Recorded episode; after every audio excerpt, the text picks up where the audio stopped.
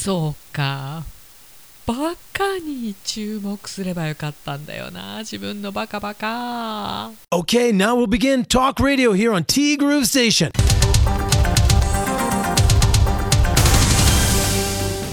11月16日水曜日です。皆さんこんにちは。柴田千尋です。さて桃なぞなぞなんですけど言えてませんか？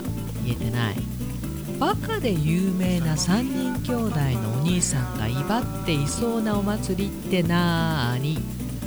そう。この問題でなぜわざわざこのワードをっていうのがバカだったんだよな。私はあのお兄さんを長男もしくはブーフーというね。そういう解釈の仕方をしてしまうという全くね。友さん。正解。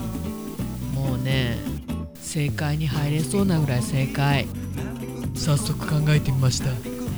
この内容を言い換えてみると点々サンバカ兄イバルってことだよね。よくここまでたどり着くよね。サンバカ兄イカルまあイバールなんですけど。サンバニカルサンバカーニバル。なんかちょっと無理あるけどね。よくよく見たら。でどうだ？結構自信があるけれど。どうなるかな？ももさんよろしくお願いいたします。ということで答えはサンバカーニバル。にといが違うけど。なるほどって感じですよね。さてともさんは正解になるかな？というねももさん。また正解だよ。そんなももさんからおはようございます。おはようございます。日曜日の仕事。それほど痛みもなく無事に終わって何よりでした。少しゆっくりと体を休めてと思ったらカイロのお客様なんですね。再び悪化しないように願っています。ありがとうございます今はねどちらかというとあ久しぶりにお客様を見ることができるっていう喜び。そっちの方が勝っちゃうんだよね。あのめったにないことなんですけど最近ねソルトバスにゆっくり浸かるようにしています。今更だけどさいいんだよね。でソルトバス自体なんだろうもう変な意味条例っていうのかな。もしそういうものがあるとしたらねなんかそんな話も聞いてそうだよねいろんなところでいろんなものもらってきてるかもねみたいな。もうやっぱり予防だね。痛くならないようにする。ひどくならないようにすると。ももさんありがとう。いつもいつもご心配いただきまして。で昨夜寝る前の洗濯物畳で鼻炎勃発。そしてかなり前から左の手の指の関節部分の手荒れがひどく。ひどいカサカサとひび割れが続いています。頻繁に使う消毒薬かなと思ったらどうやら食器洗剤も原因の一つのようで薬を塗って手袋をはめて寝ても良くならずで困っています。手指にはカット板だらけでおまけに鼻水ずるずる結構なストレスになっています。ほんとこの時期私の不調は小さなことなんですけどいろいろ出てきますよね。小さくないよ。ストレスだよ。だって手なんてさ何をする時でも大抵使うじゃないですか。でやっぱりね確かに消毒薬。私もねほんと同じだから分かるんですけどカット板が離せない。で治らない。消毒薬はしみる。食器洗剤もある程度落ちるものじゃないとね。なんかオチがいまいちだったぐらいにしてね。私も昔ねよくやってました。薬を塗って手袋をはめて。そうなんですよ。これがシャキーンとよくならないのよ。だって使うからね。頻繁に。わかるよ。カサカサも辛いしひび割れも痛いしさ。私の手もですねカット板だらけ。カット板で商品名だったっけ？サビオが商品名か。どっちか忘れましたけど。本当に切らすことができない季節がやってきましたって。私は結構一年中なんですけどね。鼻炎もそうだよ。本当にさちょっとしたことでさ勃発。呼吸って常にしてるからさもう常に鼻炎を感じるわけですよ。ストレスなんだよね。本当に北海道はね悲しくなるぐらい寒くてこれからどんどん寒くなるんですけど日が短くて。本当にこんな時に沖縄でも行きたいものですよね。お金さえあればおろろんおろろん。ももさんを大事にね。クリスマスケーキの予約の時期がやってきました。生でこの金額を見てびつくり。小さなデコレーションでも高い高い。毎年楽しみに買っていたクリスマスケーキ。今年はどうしようかと悩み中です。でも買っちゃうんだろうな。買ってくださいよ。クリスマスケーキ。まあ小麦粉も高いし。あケーキに小麦粉使わないかったっけ？使うっけ？まあいずれにせよあの粉物粉物だけじゃない全部高いよ。本当に高いね。何なのこの物価高。いやガソリンがちょっとね安くなってきてるかなって感じなんですけどもう早く助けてくださいよと。もう一般ピーポーはね必死にやってるわけですよね。一発ドカンと当てたいねこれね。ももさんありがとう。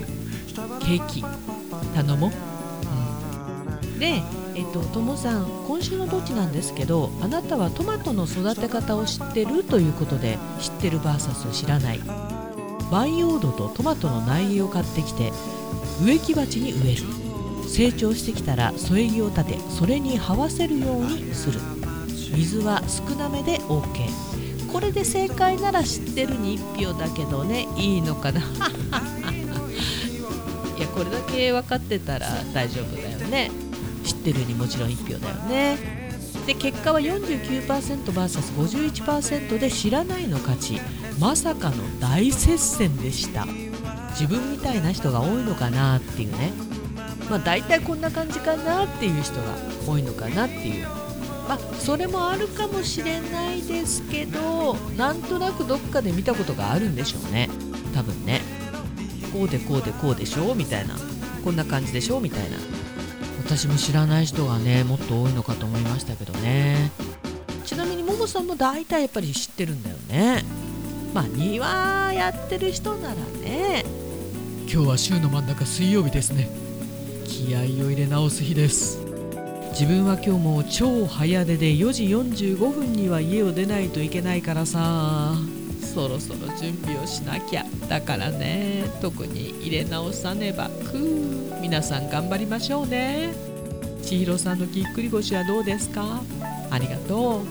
今後ねこうならないように今いろんな反省をしております。